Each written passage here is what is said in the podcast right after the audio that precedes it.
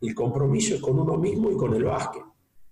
A raíz de que uno esté comprometido eh, con uno mismo, el hecho de ser el mejor entrenador que pueda ser y no dejar detalles y tener poder de crítica y de autocrítica, de autopreguntarse a ver cómo lo puedo hacer mejor.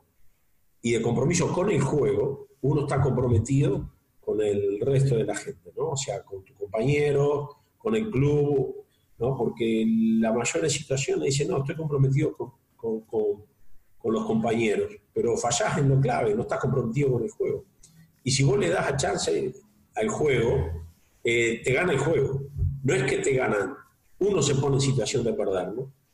Entonces, ahora estoy, aprendí estos últimos años, estoy con la mentalidad de Next Play Mentality. Eh, insisto mucho con los jugadores, ahora estamos en fase de playoff. O sea, la jugada más importante, ¿cuál es? La próxima. El entrenamiento más importante, ¿cuál es? La próxima. El partido más importante, ¿cuál es? La próxima. Sí, quiero salir campeón, pero tenés que ganar el próximo partido. ¿no? Y tenés que entrenar bien en el próximo entrenamiento. Terminó la posesión defensiva. ¿Cuál es la fase más importante? La próxima ofensiva. Terminó la ofensiva. ¿Cuál es lo más importante? Entonces eso te hace vivir en tiempo real y en el esfuerzo permanente, en el día a día y en la posesión a posesión.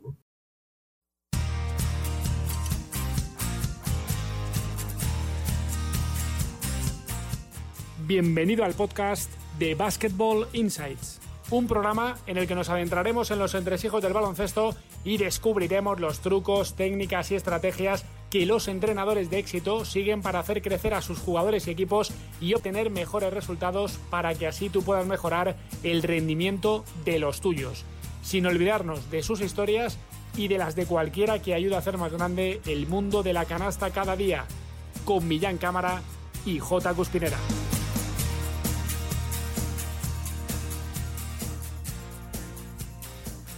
¿Qué tal? ¿Cómo estáis? Bienvenidos a una nueva edición del podcast de Basketball Insights. Estamos por aquí una semana más con todos vosotros para acercaros un nuevo caso, una nueva historia de éxito dentro del mundo de la canasta.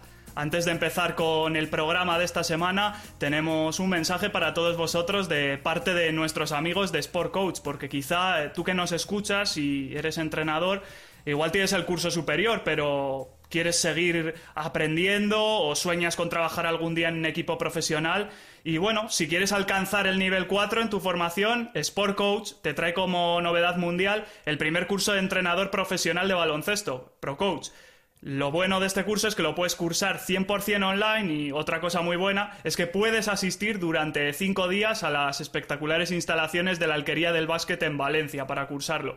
Hay más de 20 entrenadores internacionales de altísimo nivel que te están esperando, con un networking además impresionante. Pedro Martínez, Carles Durán, Moncho Fernández, Jaume Ponsarnau, nuestro J. Cuspinera y aún quedan muchas sorpresas más por desvelarse sobre el curso, así que elige tu especialización, certifícate como entrenador profesional de baloncesto y en sportcoach.es puedes descubrirlo todo sobre este curso. Ahora, lo importante también de esto que te estamos contando es que por ser oyente de este podcast vas a obtener un extraordinario descuento del 5% en tu matrícula del curso, adicional al descuento que haya en la web en sportcoach.es si aplicas el cupón con la palabra ProCoachPodcast, todo junto y en minúscula. El coach está dicho en inglés, en español, diciéndolo como suena en español, sería coach.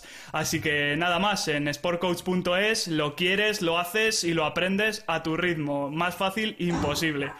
Dicho esto, vamos ya con el programa de esta semana. Tenemos, como siempre, ya sabéis que queremos tener siempre a gente súper interesante con la que poder charlar de este deporte que tanto nos gusta. Y en esta ocasión vamos a contar con uno de los mejores entrenadores de Uruguay, que además tiene experiencia en distintos países, tanto en clubes como en selecciones locales y provinciales. Por ejemplo, para que os hagáis una idea, fue entrenador del año en la Liga Nacional Argentina allá por 1990 y es todo un clásico en la liga de ese país. Ha estado en equipos como Pico, Peñarol, Lanús, Obras Sanitarias, Atlético Echagüe. Además, en su día se formó en Estados Unidos, en grandes universidades americanas y con un top de lo que es el mundo de los banquillos en la canasta como Bobby Knight. Y como hemos dicho, es todo un trotamundos de la canasta, porque ha trabajado en México, en Perú, en Brasil, en Italia y ahora está en su Uruguay natal de nuevo dirigiendo a Aguada. Hoy le tenemos aquí con nosotros y seguro que va a ser un rato muy interesante. Miguel Volcán, ¿qué tal? Bienvenido. Bien, gracias. La verdad que un, honor poder compartir contigo y con ustedes por intermedio de J. Este, así que a las órdenes y realmente complacido de, poder intercambiar y de poder expresarme en este medio. Eh, gracias por la, por la consideración. Sobre todo con lo que nos ha costado contactar, porque esto no lo sabrán nuestros oyentes ni espectadores, pero menuda odisea para conseguir contactar con Miguel. Ha sido, ha costado, parecía que, alguien quería que no hablásemos. Sí, pero bien, gracias a Dios bien, y bueno, o sea, superamos algunas, algunos inconvenientes técnicos, ¿no? Sí, sí, este, Yo te decía cuando, cuando me presentabas, o sea, yo soy de origen Uruguay, pero he hecho más más años de mi carrera entre Argentina y Estados Unidos. O sea, en cantidad de años Argentina, Estados Unidos, Italia y Uruguay, ¿no? O sea, yo me formé en Uruguay, pero me fui muy, eh, me fui muy joven y muy rápido al, al, exterior, ¿no? Este, y mismo he hecho algunas experiencias en España, nunca entrené en España, pero tengo buenos amigos y trabajé en algunos campos y, y he visitado mucho España también, ¿no? Siempre la razón el básquet. Oye, nunca se sabe, igual algún día te vemos entrenando en nuestro país. Y bueno, como con la globalización y con... Sí, yo estuve, yo estuve en Italia del 2000 al 2007, después volví a Uruguay justo por un tema de familia, aunque yo radico en Argentina, y me quedé dos años, preferí quedarme por una situación personal y justamente después la pregunta de J viene un poco a qué hace el entrenador cuando, cuando no tiene básquet.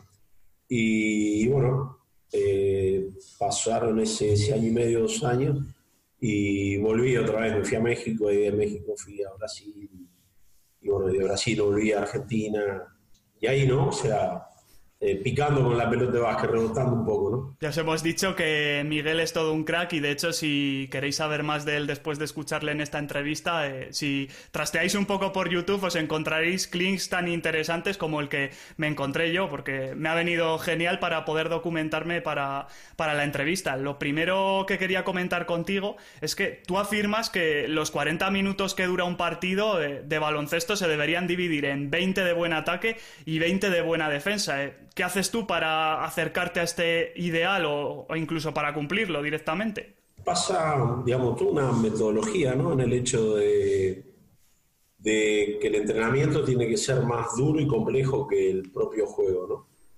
Este, y buscar situaciones desde, desde, el, aspecto defensivo ¿no? para la competencia interna, porque en la medida que los entrenamientos eh, mejores tu situación defensiva, te obliga te lleva a mejorar la, eh, tu, ofensiva, ¿no? Eso es como punto de inicial básico, ¿no?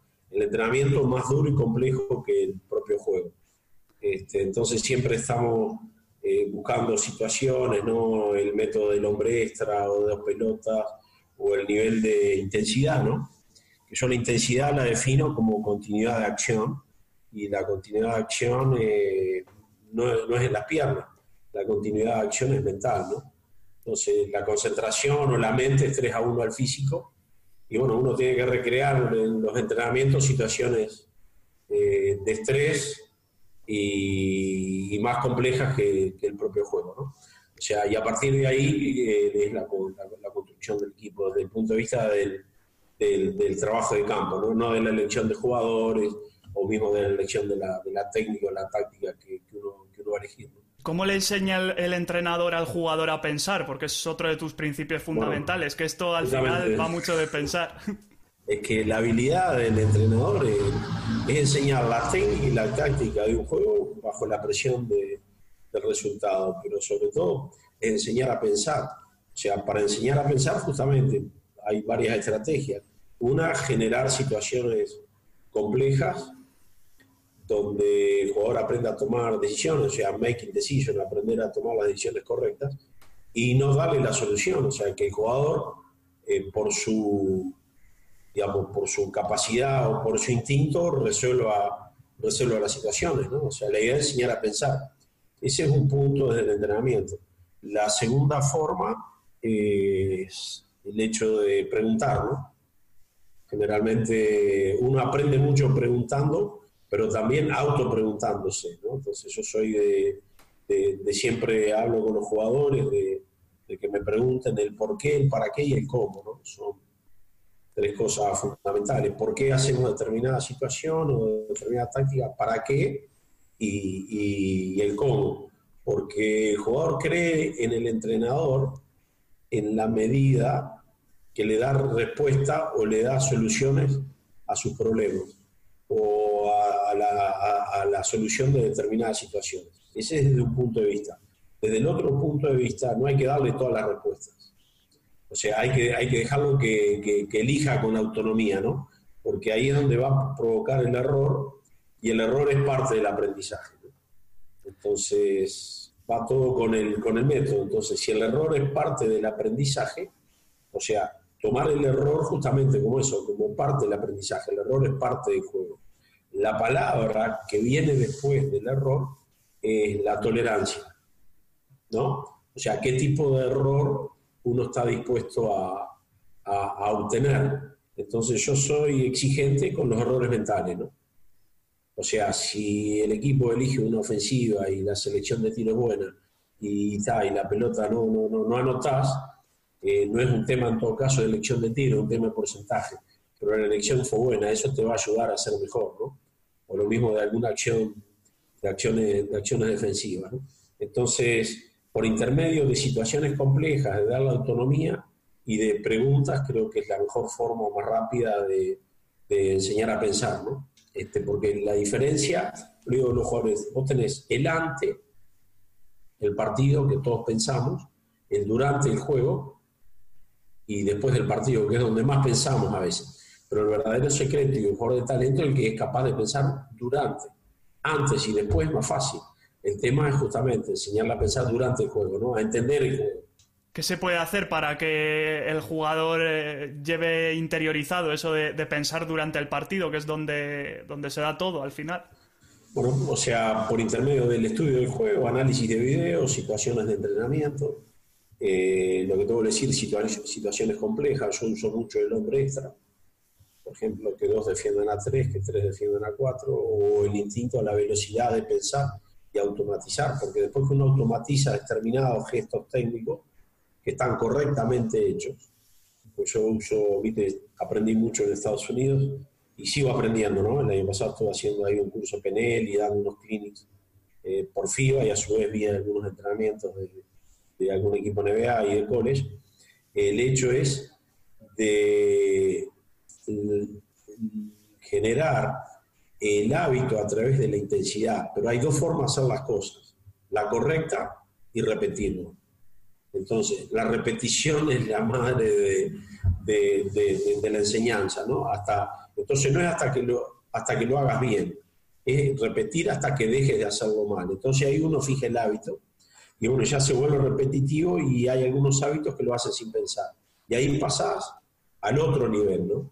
O sea, ahí podés exigir otro nivel. Y bueno, y es un aprendizaje continuo. Yo me quedo con algo de Jordan, que lo uso mucho tenía 30, 31 años.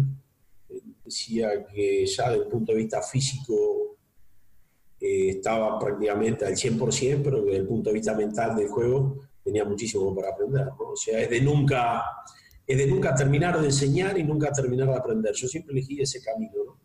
O sea, hay entrenadores que son muy buenos en la táctica y usan la táctica para esa situación. El camino más largo es el otro, el de enseñar a pensar, el de enseñar a entender. Pero la victoria nuestra como entrenador es cuando los principios eh, que uno está trabajando, el jugador los adopta como propios, pienso que ahí ya empezamos a, a ganar la batalla, ¿no?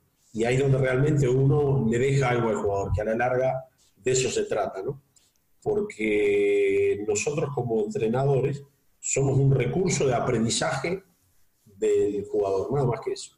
Digamos, el maestro en una escuela, el entrenador, es simplemente un recurso de aprendizaje. En la medida que lo entendamos, o sea, yo elegí ese camino, está el otro entrenador que es bueno en la, en la táctica y ahí termina. Yo elegí el camino más largo, el de más trabajo, el de más tarea, el de más lucha, pero el que más resultados obtener. Al final es un poco eh, algo que también vi en, que decías en un clinic. Lo fácil es decirle a los jugadores, eh, tienes que pasar bien, tienes que rebotear bien, tienes que defender bien, pero, lo, bien. lo, difícil, claro, eso es, lo difícil es explicarles cómo tienen que pasar bien, rebotear bien. Eh, yo cuando hago críticas y con, mis amigos, ¿no? O con mi cuerpo técnico, digo, tienen prohibido decir bien o mal. No pueden pronunciar la palabra bien, no pueden pronunciar la palabra mal. está prohibido. ¿No? ¿Qué te pareció bien? No, no, no me estás diciendo nada. O sea, un análisis crítico, ¿no? O sea, un análisis del verdadero juego. Si no, uno queda en la superficialidad y no te vas a los detalles. Y en definitiva, son los detalles que hacen la gran diferencia. No hay grandes cosas, las grandes cosas se hacen de, pequeños detalles. Y bueno, para eso necesitas todo un entrenamiento, ¿no? O sea, que los jugadores aprendan a aceptar y a incorporar a su juego esa mentalidad, ¿no? La de crecimiento continuo. Lo aprendí en Estados Unidos cuando empecé a viajar. Digamos, el oponente es uno mismo. Hay rivales de turno, uno juega contra uno mismo. Entonces, uno, el jugador cambia de entrenador, cambia de equipo, pero el verdadero oponente es uno mismo. ¿no? Hay rivales de turno. Y lo otro que uso mucho, que a veces con éxito y a veces no, siendo sincero, el jugador es que, que cuesta un poco más, ¿no? Por la cultura o por los momentos o por el IQ también, ¿no? O a veces el entrenador por el poco tiempo que tiene para trabajar, es que el compromiso, el compromiso es con uno mismo y con el básquet. A raíz de que uno esté comprometido eh, con uno mismo, en el hecho de ser el mejor entrenador que pueda ser y no dejar detalles y tener poder de crítica y de autocrítica, de autopreguntarse, a ver cómo lo puedo hacer mejor. Y de compromiso con el juego, uno está comprometido con el resto de la gente, ¿no? O sea, con tu compañero, con el club, ¿no? Porque la mayor situación dice, no, estoy comprometido con, con, con, los compañeros, pero fallás en lo clave, no estás comprometido con el juego. Y si vos le das a chance al juego, eh, te gana el juego. No es que te ganan, uno se pone en situación de perder, ¿no? Entonces, ahora estoy, aprendí estos últimos años estoy con la mentalidad de Next Play Mentality. Eh, mucho con el jugador, ahora estamos en fase de playoff. O sea, la jugada más importante, ¿cuál es? La próxima. El entrenamiento más importante, ¿cuál es? La próxima. El partido más importante, ¿cuál es? La próxima. Sí, quiero salir campeón, pero tenés que ganar el próximo partido. ¿no? Y tenés que entrenar bien en el próximo entrenamiento. Terminó la posesión defensiva. ¿Cuál es la fase más importante? La próxima ofensiva. Terminó la ofensiva, ¿cuál es lo más importante? Entonces eso te hace vivir en tiempo real y en el esfuerzo permanente, en el día a día y en la posesión a posesión. Al hilo de esto que comentabas de que el oponente es uno mismo y de que uno tiene que estar comprometido consigo mismo y con el básquet, eh, ¿tú qué haces para superarte, para mejorar cada día como entrenador? Y estudio, leo, intercambio, pienso sobre lo que hago. ¿no? Este, vivo permanentemente, le dedico una hora y media, dos horas al día a, leer, después, después te voy a decir mis actividades, porque hay una pregunta de J que la quiero contestar. Entonces, pero más que nada eso, o sea, tener sentido de autosuperación, de autocrítica y escuchar mucho, ¿no? Escuchar mucho. Más allá de eso, viste, yo empecé, eh, empecé a entrar muy joven y siempre quise aprender de los mejores. Más le, recomiendo un libro, Aprendiendo de los Mejores, que lo compré en Madrid en el 2014 y ahora salió la, la, segunda versión de Alcaide, ¿no? O sea, Aprendiendo de los Mejores, que es un eh, reportajes a 80 personas de impacto en el mundo, no solo de la, de la empresa, político, por ejemplo, la Madre Teresa Calcuta. Entonces, siempre tener modelos superadores, ¿no? Y sobre todo escuchar. Y después lo que he hecho siempre invierto viajando, ¿no? Invierto viajando. Yo trabajé de asistente en la Universidad de Indiana, pero sigo viajando, ¿no? El año pasado estuve, que no estaba entrenando, hice un viaje, trabajo para FIBA dando unos clinics, igual hice un curso de PNL en Estados Unidos y vi entrenamiento de los hits y estuve en Florida, Florida International, después me fui a Florida State. Tengo confianza con, con, el coach, el coach Hamilton. Y bueno, y aprendo y incorporas cosas y sacas y renovás y te equivocás y volvés a hacer, ¿no? Y sobre todo ahora le estoy poniendo mucho más énfasis a la parte de conexión, ¿no? A la parte de comunicación, ¿no? Porque, digamos, ha cambiado mucho el mundo en todos sentidos y hay que comunicarse desde, desde otro lugar. Porque hoy por hoy el cómo es tan importante que el qué. En una época era solo importante el qué.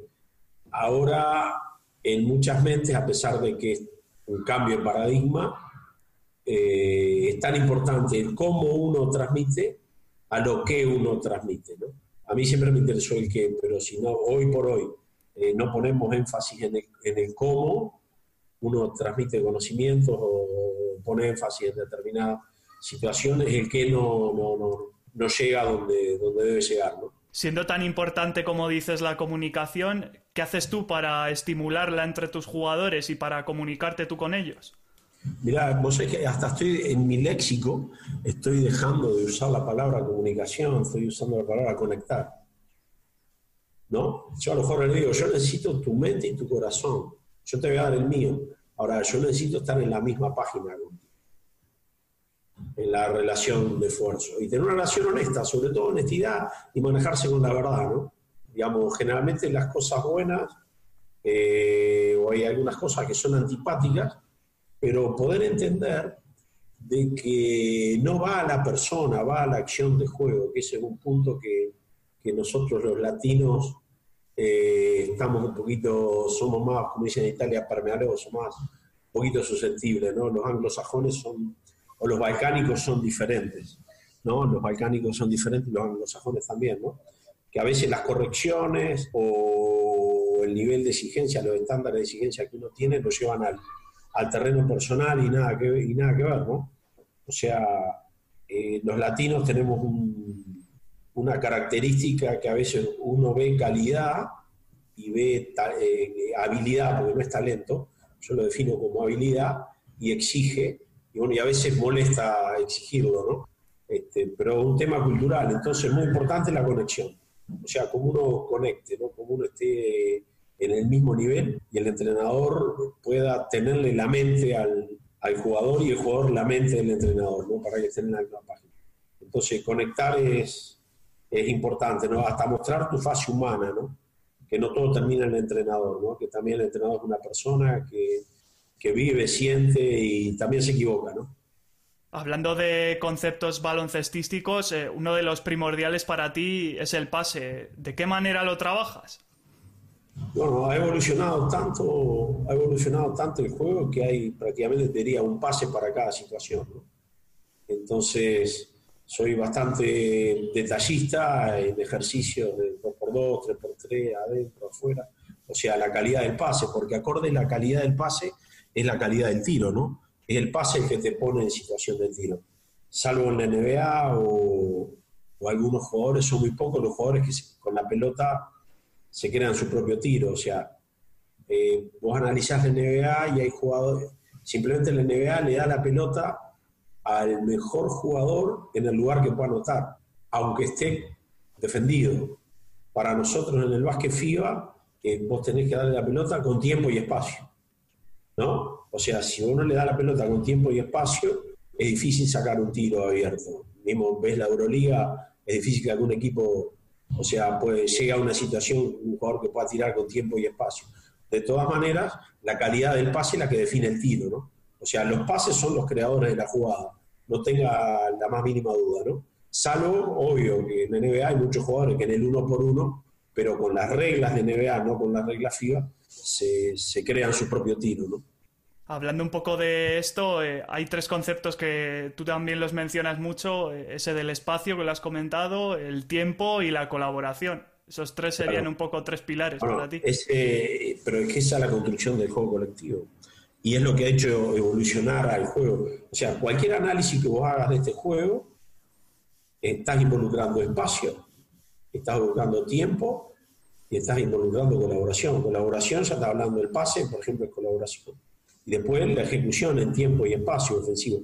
cualquier eh, análisis que, vos hagas de este juego, eh, siempre involucrado tiempo, espacio o colaboración. Si tenés claro eso, eh, vas a poder hacer un análisis mucho más simple y sin tanto desgaste y sin tanta, sin tanta teoría. Todo termina en eso. Y a medida que, que ha evolucionado el juego, con más razón todavía, ¿no? porque las reglas han hecho que cada vez haya menos espacios, porque los campos siguen siendo los mismos, y a su vez mucho menos tiempo por, por la presión del reloj y por la presión que la defensa ha hecho evolucionar este juego, ¿no? Entonces, ejecutar con el menor tiempo posible, ¿no?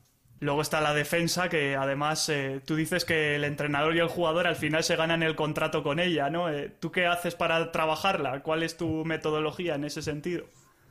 Y comienzos de, comienzos de temporada, 60% a 40% de énfasis, porque el entrenador enseña lo que enfatiza, ¿no?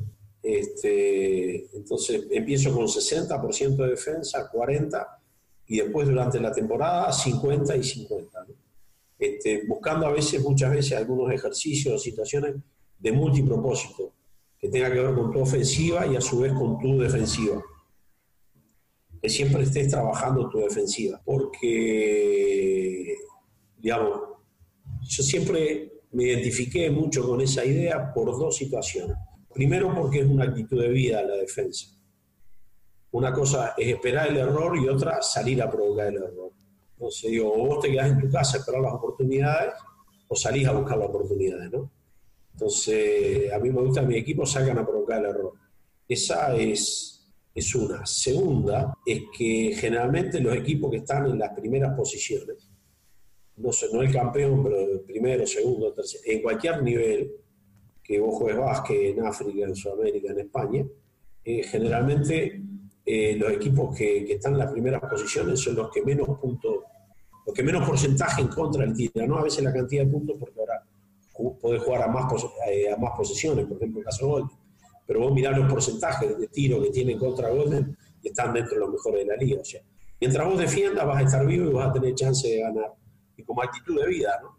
O sea, de que termine el partido y bueno, desde la voluntad y desde el esfuerzo lo dejaste todo, desde la defensa. Ataque involucra esfuerzo, pero ya involucra un poco más de talento, un poco más de habilidad, digamos. Y la otra cosa, de visita, de local, contra quien sea, siempre puedes defender. O sea, no hay chance, ahí siempre vas a poder defender. Hablando del tema de los errores, esos factores que te pueden llevar a perder un partido, eh, ¿se pueden eliminar por completo o siempre va a haber alguno que esté ahí? No, pienso que siempre va a haber errores porque el error es parte del juego. Pero el punto es eliminar el error mental digamos, el error mental, digamos, el making decision, el de tomar las decisiones correctas, que va todo acá mente, 3 a 1 a físico. Y después está lo otro, o sea, y se quema la suerte, tiró la pelota, viste, tocó el aro, tocó el aro, tocó el aro y salió. Ahora, si hubieses tirado con la técnica correcta, esa pelota iba adentro, ¿no? Entonces, el básquet es un juego de errores, por definírtelo de ese lado. El que se equivoca menos, gana ese partido, ¿no? Entonces, por eso yo te decía la defensa. Si esperás el error o salís a provocar el error. El error es parte del juego y hay que entenderlo. En la medida que no lo entiendas, lo vas a seguir cometiendo. Porque como yo le digo al error, como yo le digo, eh, Next Play Mentality, cometiste un error. Lo primero que tenés que hacer, ¿qué es? Aceptarlo. Lo segundo, entenderlo. Lo tercero, trabajar para mejorarlo. Y lo cuarto, olvidarlo ya no vas a cometer eso, ese error, vas a cometer otro, pero ya subiste de nivel, ¿no? O sea, ese no lo vas a cometer, vas, vas a cometer otro. Entonces, lo primero es reconocerlo, segundo, entenderlo, trabajar sobre él, olvidarlo. Ahí vas subiendo los niveles, vas a cometer otro, porque siempre, digamos, la defensa también juega y la mente también juega, somos humanos, ¿no? Este, pero sobre todo es absolutamente es concentración absolutamente concentración, saber dónde estás, con quién estás, el tiempo y el score y leer la, las situaciones, ¿no? estar en tiempo real en el, en el, juego, no dar por hecho cosas que, que no están hechas. No, yo creía, no, yo sentía, porque no estás en tiempo, no estás en tiempo real, ¿no? No estás jugando, o, estás participando, o a veces los jugadores corren los sistemas porque el entrenador se lo dice, pero no entienden el por qué y el para qué y el cómo Si entendés eso, vas a eliminar también eh, muchísimos errores. El error está siempre ahí. Otra cosa que también está ahí siempre es el deseo de ganar, ¿no? Y prepararse para poder ganar al final. cómo te prepares marca la diferencia, ¿no? ¿Cómo lo haces tú? Es, pero es que justamente, esto lo dijo el coach Nye, o sea, todo el mundo tiene deseos de ganar. La, la clave está cómo te preparas para ganar.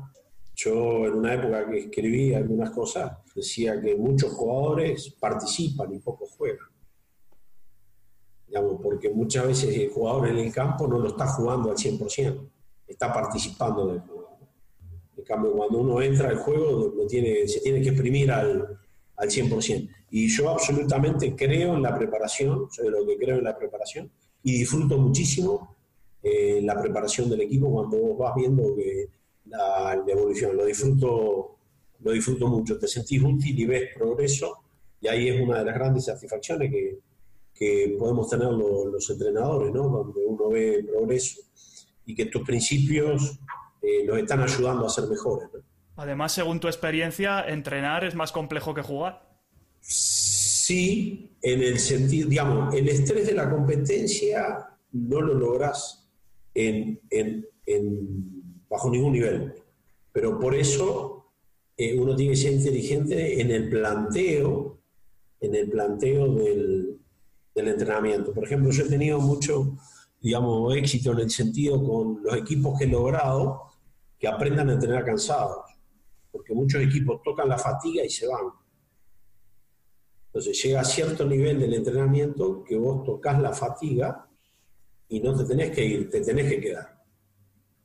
Entonces ahí es donde uno se gana a quién, se gana a uno mismo. Y como equipo también se supera a sí mismo. En cambio, si vos te superás a sí mismo, vas a estar en, mejor condición de superar al rival de, turno que tenés toda la semana, ¿no? Entonces, por ahí, pasa, por ahí pasa la cosa. Aprender a entrenar con fatiga, aprender a entrenar cansado, ¿no? O lo mismo que la situación de tiro libre. En los entrenamientos tiramos libre después de situaciones eh, de ese tipo de trabajo. Cuando estás con las pulsaciones altas, cuando tenés carga. Después vamos a tirar libre, vos, yo, tiramos y obvio que vamos a tirar 70, 80%. Ahora salimos de acá, tiramos libre, sin carga, sin fatiga, sin presión. Entonces la idea es aprender a entrenar cansado, ¿no? a correr los límites y a tener estándares altos de exigencia que sean realizables, porque si vos tenés estándares altos de exigencia que no sean realizables o no son de juego, es, perder el tiempo. Digamos, entrenar duro para entrenar mal. La idea es entrenar duro para hacerlo mejor, ¿no? ¿Y es mejor eh, ser simple en el sentido de hacer siempre lo mismo pero intentar hacerlo cada vez mejor o el factor sorpresa, el cambio? Bueno, ahí están las dos clases de entrenadores, ¿no? Ahí están las dos clases de entrenadores, los que van por el lado de la simplicidad e intensidad, que justamente que lo difícil es hacerlo simple, porque el, talento del jugador, yo, ¿qué talento tiene? Mirá el pase que dio y estaba en la simplicidad, ¿no? Estaba en la visión. Entonces están los entrenadores que van por simplicidad e intensidad y los entrenadores de sorpresa y cambio. Y bueno, hay diferentes tipos en el mundo, ¿no? O sea, yo elegí mucho tiempo y hoy soy 80%, 90% simplicidad y correcta ejecución a un alto nivel de, de intensidad, con algo de cambio, ¿no? Por ejemplo, en una serie de playoffs tenés que hacer ajustes y pero esos ajustes están condenados a lo que hiciste anteriormente. O sea, uno puede venir, jugar 40 partidos, 50 partidos de una manera y presentar al equipo de una manera diferente en el playoff. Entonces, si tenés una defensa agresiva individual, tu defensa machado, tu defensa de zona, tiene que contener muchísimos principios de esa misma defensa. ¿No? O un ataque a salida a presión, si el equipo te plantea, o un ataque a una zona diferente que vos estás, tiene que ver mucho con lo que vos venís haciendo, lo que yo le llamo un todo coherente, ¿no? Que, lo que, que todo, todo tiene que ver con todo. Que en los entrenamientos vos no haces nada que no tenga que ver con el juego y que si haces un cambio táctico o técnico no tenga que ver con lo que vos ya venís haciendo, haciendo antes, ¿no? Entonces eso engloba un, un método, creo mucho en eso porque el jugador siempre está sabiendo lo que tiene que hacer, ¿no? Que a la larga de eso se trata, ¿no? ¿Y ser eficiente está reñido con tener un estilo de juego definido o no? Yo creo que el estilo de juego definido te lleva, si es eficiente, porque vos podés tener un estilo de juego definido y no logras eficiente. Ahora están de moda los Golden State Warriors y pasa, vos ves equipos que corren y juegan con cuatro abiertos y tiran 25% de tres puntos. Entonces, es bárbaro jugar como Golden, pero bueno, tener los jugadores Golden. Entonces, la eficiencia va acorde los jugadores que uno tenga y al estilo de juego que uno proponga para esos jugadores. Yo actualmente no tengo, el equipo que estoy entrenando ahora, no tengo centro. Se dio por una situación que, bueno, el último cambio de extranjero no se pudo traer un centro, se trajo un ala y tengo dos jugadores de 35 años. Eh, no puedo poner zona presión por más que me encantaría, no puedo poner un montón de cosas. O sea, son 35 años, ¿no? No tenemos capacidad atlética, entonces tengo que buscar técnica, táctica dentro de lo que yo entiendo. O sea, yo no puedo salir a jugar una línea de paz agresiva, ¿no? O sea, al revés, estoy buscando extender el cacho, o sea, que no me reciba en el área, pero que me reciba dos metros afuera. No es que no me reciba. Con jugador atlético digo, juega que no reciba. Con ellos juega a extenderlo, a extender el catch, que no reciba donde, donde realmente el juego nos va a hacer más daño, ¿no? Entonces va muy ligado también a los jugadores que vos tengas. Entonces un equilibrio entre lo que uno pretende y el talento que uno tiene. ¿ah? Porque vos no podés ajustar los jugadores a tu, a tu filosofía al 100% porque a veces no tenés los jugadores para esa, para esa filosofía, que es el gran tema que tenemos los jugadores, ¿no? los armados del equipo, que a veces los equipos eh, se dan o pretenden jugadores que, que después, lo que decir, es prioridad 1, prioridad 2, prioridad 3, y terminás con el 4, que no tiene nada que ver con lo que vos querías en el 1, ¿no? Hay combinaciones económicas, deportivas, de tiempo.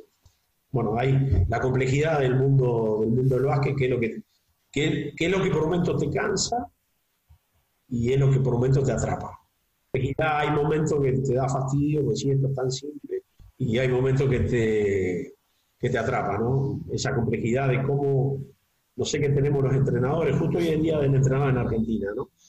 Este, bueno, nos saludamos ahí entre muchos y eso. Y generalmente, bueno, nos sentimos de poco valorados, siempre criticados. Y bueno, no sé qué tiene esa complejidad que, que, nos atrapa, ¿no? Y la mayoría, te diría, lo hacemos por pasión, no por otra cosa. Hay lugares que, que puedes ganar buen dinero, hay lugares que solo, que solo pasión, ¿no? Pero la pasión es la que nos mueve. Justo ahora que estabas hablando de esto, eh, ¿tú qué opinas de, esa idea que igual está un poco generalizada de que parece que al entrenador siempre se le echa la culpa de todo cuando se pierde? Pero normal, digamos, es, cultural, salvo, salvo en colegios americanos, y en algunos clubes en particular creen en el entrenador en la suma de trabajo. El mundo es muy volátil ahora y cada vez más rápido. Entonces, no sé, en el largo plazo casi no existe. Excepción a Real Madrid ahora en España, en largo plazo. Un lazo, ¿no? Pero yo me acuerdo en el 2014, estaba ahí, obtuvo resultados y pudo seguir, o sea, eh, Pablo, perdón. Este, por, dar, por, dar un ejemplo, ¿no? Cada vez se cree menos en, la suma de trabajo y en el, largo plazo, ¿no? Aparte, en el largo plazo con los mismos jugadores, que también es así, los jugadores rotan mucho más. Entonces ahora el resultado, vas detrás del resultado inmediato y lo único que pareciera que valía al entrenador es el ganar o el perder. Y nosotros tenemos muchísimos más valores y enseñamos muchísimas más cosas que solamente el resultado, obvio, vamos detrás del resultado. Y como decían, lo extraordinario es ganar, lo más ordinario es perder, porque va a analizar la carrera, salvo Phil Jackson, que siempre tuvo equipos top, el mismo Parraile, que yo tengo relación con él, tuvieron años que también perdieron, digamos, no, no, nadie está abonado al éxito. Son muy pocos los entrenadores que están abonados al éxito o porque están en un importante, que tiene una billetera importante, más la capacidad, obvio, del entrenador indiscutible, ¿no? Entonces esa es la lucha y es la pasión que nos, que nos moviliza a todos por ir detrás ahí de esa, de, esa incertidumbre, ¿no? Yo entrené dos años en México y bueno, Argentina está un poco así, el mundo está un poco así. Entonces yo le digo que la única certidumbre que nosotros tenemos es la incertidumbre. Que no sabes, sabes cuándo empezás y no sabes cuándo, cuando te vas a ir, tenés que aprender a vivir, tenés que aprender a, aprender a convivir con eso, ¿no? Si no, perdés calidad de vida. Yo tuve años que, que realmente me atrapó y bueno, me llevó un tiempo poderlo entender y poderlo vivir desde otro lugar, ¿no? Porque a veces no eh, lo haces con mucha pasión, pero no lo disfrutas. Y tampoco es solamente esa, esas diferencias que hay, ¿viste? Entre ganar y perder o éxito y fracaso. O sea, yo una vez tuve un equipo y hubieron problemas, le descontaron puntos, estuvimos abajo y el equipo hizo un rush final de 12 a 11 y nos salvamos del descenso, ¿no? Eh, sería, eso fue acá en Uruguay hace Y para mí fue haber salido campeón. Para el talento que yo tenía fue haber salido campeón. Y obvio, después nadie lo reconoce. Pero lo peor que un entrenador puede hacer cosas pensando en ser reconocido. O sea, uno tiene que hacer las cosas realmente eh, lo mejor que quiere para ayudar a la gente que, que, que comparte y punto. Si el reconocimiento viene, bárbaro. El halago no hay que creerlo todo. Y las críticas tampoco hay que creerlo todo. No somos tan malos como lo dicen que somos, ni tan buenos cuando nos dicen que somos buenos. Pasa, pasa por ahí. Hablando del tema del éxito y de la excelencia, tú por tu experiencia, eh, ¿cuál es el camino que recomiendas para alcanzarla o, por lo menos intentarlo? No, pero mira, el, mayor éxito, si hay, alguien, si hay alguien que uno quiere tener satisfecho, es a uno mismo. A la larga de la carrera, a la larga de la vida, no hablo de ¿no? Que cuando uno mira hacia atrás, dice, uh, di lo mejor que pude. Hice más de lo que pude por momento, ¿no? Me equivoqué en esta, me equivoqué en esta, ¿no? Porque a la larga el, juez que tenemos de más peso es cuando uno se queda solo con uno mismo, ¿no? Es cuando uno mira hacia adentro, la introspectiva. Y no hay nadie mejor que uno saber si, si lo podía haber hecho mejor o no. Y la excelencia, yo la defino, ayer lo hablaba junto con, con Germán, estamos trabajando juntos acá en Aguada, lo que es el resultado gradual de querer hacer las cosas y hacerlas mejor y mejor. O sea, es el resultado gradual de hacer las cosas mejor y mejor. Y bueno, esa tarea diaria. Ahora, te ayuda mucho si uno incorpora, que yo te lo incorporé cuando fui asistente de Indiana, eh, que el oponente es uno mismo. Entonces no dejas nada librado al azar y, y, y dominás todo lo que vos podés dominar. Hay cosas que como entrenador no manejamos, hay cosas que como no manejamos y tampoco lo vamos a manejar. Ahora, lo que sí podemos manejar, tenemos que buscar hacerlo al 100% y lo mejor cada día, ¿no? Lo que yo te diría, next play mentality. Bueno, ahora, ¿qué, es lo más importante que tengo? Y la próxima, el próximo entrenamiento. Y dentro del próximo entrenamiento, el próximo ejercicio. Y así es la forma de poder, cuando, cuando llegues al final, poder mirar hacia atrás y exigirse el 100%. Si el 100% me dio para lograr un resultado deportivo, bárbaro. Y si no me dio para lograr un resultado deportivo, bárbaro también. ¿Por qué? Porque hice lo mejor que pude. Porque no es lo mismo un equipo con, con un talento nivel 8 con uno talento nivel 4. O sea, hay equipos que a veces, o temporadas con entrenadores que tienen talento nivel 8 y juegan nivel 6 y les alcanza para ganar, y vos te entrenás un equipo nivel 4 y lo haces jugar nivel 5, y no te da para ganarle al nivel 6, por más que esté jugando por debajo de sus posibilidades, y el tuyo está jugando por sobre sus posibilidades. Entonces esa medida es muy subjetiva, ¿no? El tema que el periodismo ahora eh, eh, hay cierto morbo en el mundo con la volatilidad y bueno, hace que haya esos juegos que se confunden, ganar con éxito, perder, o la, la, el estilo de vida americano, ¿no? que sos un ganador o sos un perdedor y, en eso no hay nadie que te lo pueda. Si uno mira, mira un poquitito más, con, menos superficialidad, no hay nadie. Te da partidos ganados, perdidos, pero acorde al talento que vos tengas. Entonces hay que ser objetivo y realista, ¿no? En el sentido de decir, bueno, tengo un equipo para cuatro y hice jugar a nivel 5 y qué mejor que eso. Por más que el nivel 5 te dio pasar quinto. ¿no? Capaz de que salió campeón tenía nivel 8 y, jugó nivel 7 y salió primero, ¿no? El tema como entrenador es poder estar en esos equipos con mejores jugadores, con mejores estructuras. Porque a la larga el nivel de, de jugadores hace que, que, al entrenador también lo pongan en el nivel, ¿no? Hablando ahora del tema de la volatilidad, eh, es un buen momento para introducir la pregunta que, como siempre, nos deja J. Cuspinera para... J, J, J, un crack, eh, muy, muy inteligente, empatía, corazón, la verdad compartí con él, compartimos unos clínicos. Y yo estoy yendo ahora, va, ojalá juegue la final y no voy, pero si no llego a jugar la final, voy a ir después y seguro vamos a compartir ahí algunas charlas y si puedo quedarme a ver entrenamiento y eso. Este, pues, pienso ir al Final Four de la Euroliga, pero si llego a la final acá no. Ojalá que no vaya por el calendario, ¿no? Jugar la final acá, pero de todas maneras, eh, J, un, un crack, eh, un nivel intelectual superior, Y una calidad de persona indiscutible, Vamos a ver cuál es la pregunta. Hola Miguel. Eh, lamentablemente a lo largo de la carrera de un entrenador siempre suele haber algún periodo de inactividad porque nos han cesado en el sitio donde solemos entrenar.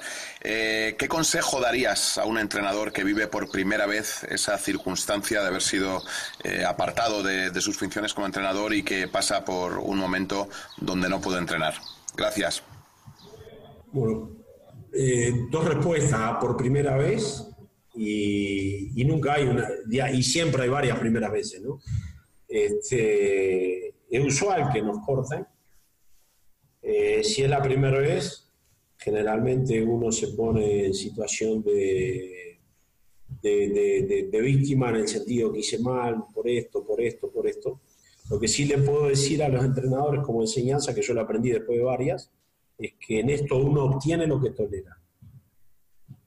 Cuando uno hace la autocrítica, uno obtiene lo que tolera. Entonces, si uno eh, tolera impuntualidad, va a obtener impuntualidad. Si uno tolera un mal tiro, va a obtener un mal lanzamiento. Si uno tolera malas relaciones, va a obtener malas relaciones. Este, ese es el punto de, de, la introspectiva. Desde el otro punto, no tomarlo personal. No tomarlo personal porque es algo muy, muy usual y como también nos contrata a veces gente que no tiene la capacidad de análisis y hay otros intereses, también nos cortan la misma gente que nos contrata, que no tiene la misma capacidad de análisis o una profundidad y muchas veces no tiene eh, el objetivo básquet. Hay muchísimas situaciones que el sponsor, que es mala relación con los jugadores, que no se dan los resultados, que el equipo no tiene nivel, que las presiones inmediatas ¿no? Entonces hacen dentro de esa volatilidad que nos sintamos culpables. Ahora, si uno mira hacia adentro, siempre la responsabilidad es nuestra. ¿no? Tener claro cuando vos vas a algo que, que, hay, que cuando se pasa la línea final y que paga la cuenta somos nosotros. Aunque a veces no sea nuestra, pero somos los que pagan. O sea, el entrenador es el que siempre paga. Entonces, tomarlo como un gran aprendizaje para no y prepararte para volver a tener la segunda oportunidad y no volver a cometer el mismo error.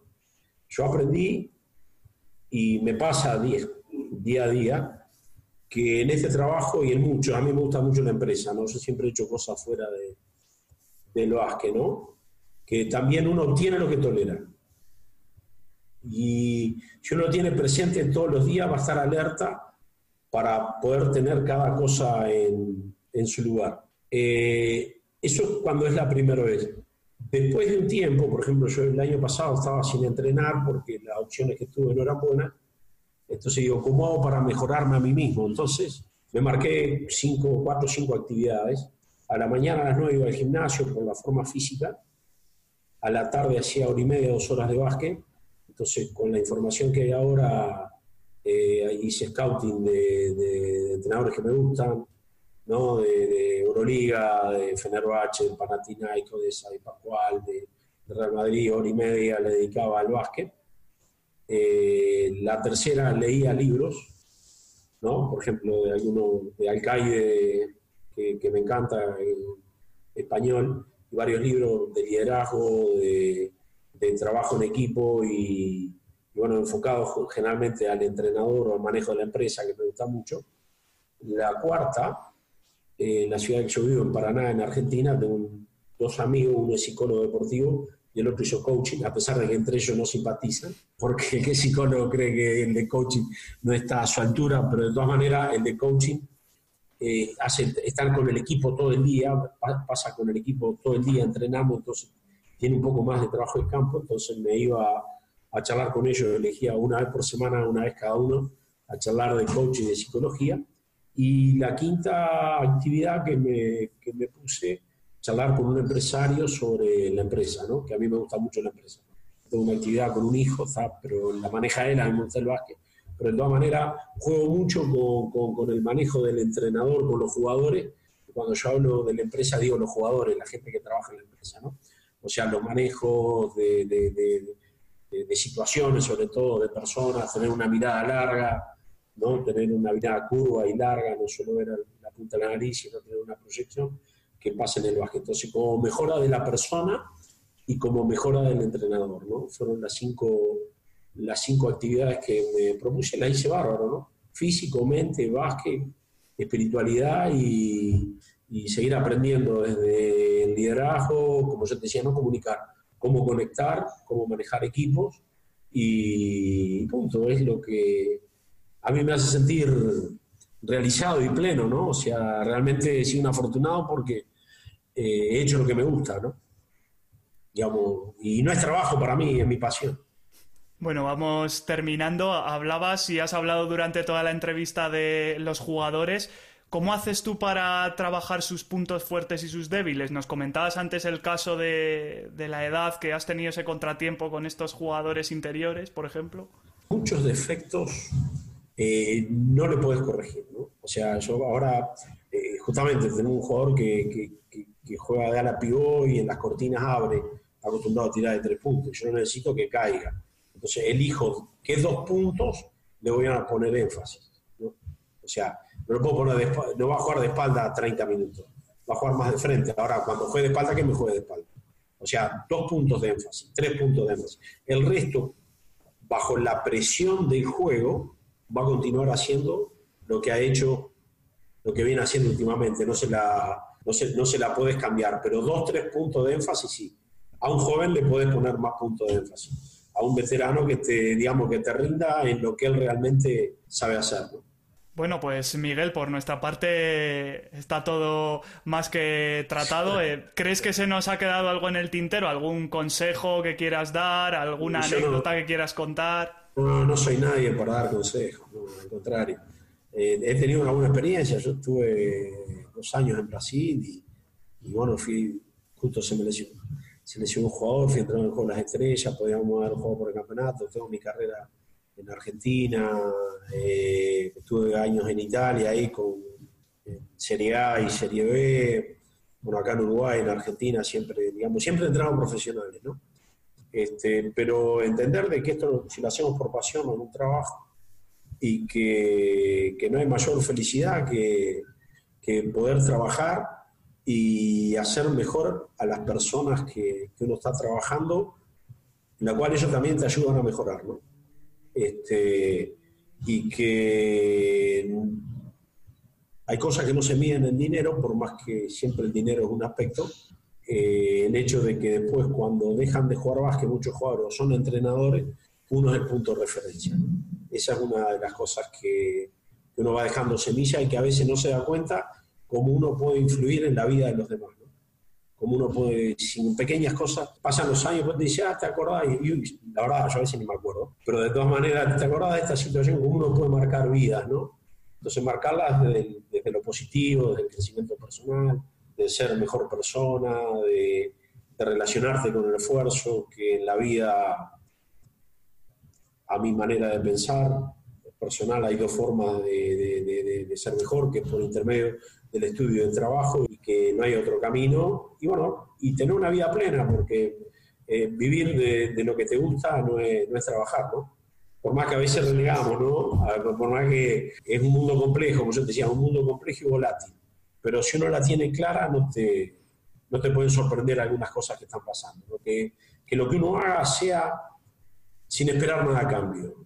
Porque el error nuestro de los entrenadores la mayoría en las charlas es que sí, porque hice esto, esto y me pagaron. Eh, ese es un error.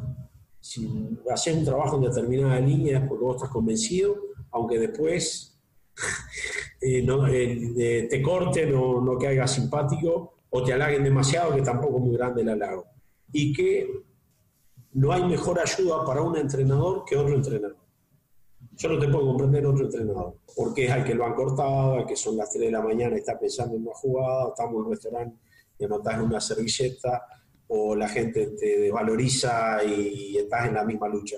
Entonces, siempre poner en valor a los colegas, ¿no? Siempre, siempre, no juzgar, siempre poner en valor a los colegas. Y por más que es una profesión a veces individual y haya celos, para hablar mal prefiero no hablar.